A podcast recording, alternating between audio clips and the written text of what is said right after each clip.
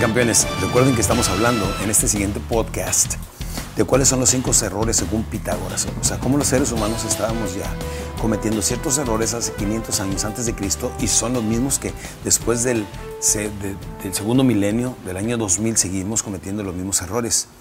Y del que les quiero hablar ahora es el evitar el pulimiento y la brillantez de tu mente por la falta de lectura y de información y conocimiento. Como los seres humanos muchas veces salen de la escuela, salen de la universidad y no siguen aprendiendo, no siguen actualizándose, no siguen modernizándose. Y hoy en día, la verdad, estamos en el 2012, a punto de entrar al 2013, y nos damos cuenta de que es o reinventarte o morir.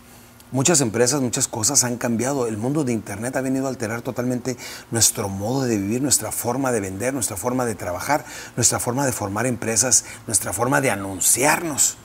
Ha venido a alterar totalmente nuestro estilo de vida. Y quien no se adapte rápido a ese cambio de vida, le va a pasar lo mismo que a los dinosaurios, tiende a desaparecer.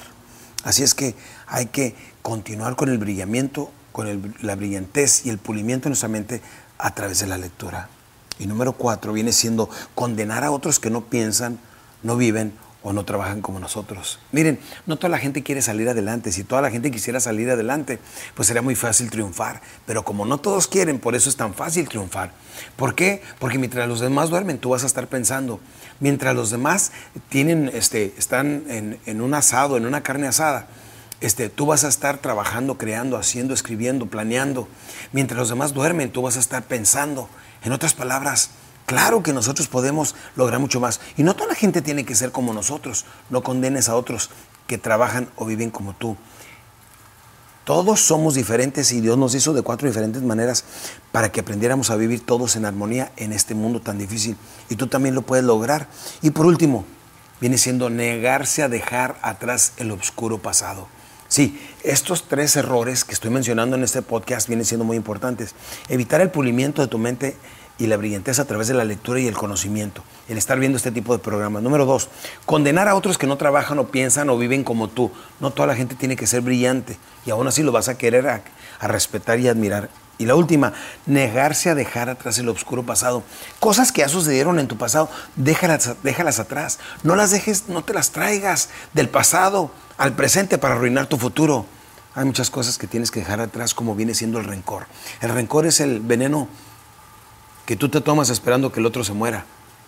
El coraje, el rencor, cuando hay rencillas, inclusive entre padres e hijos, entre hermanos, inclusive entre parejas, tenemos que aprender a dejar todo eso atrás, porque el, el rencor solamente le duele a la gente que lo practica.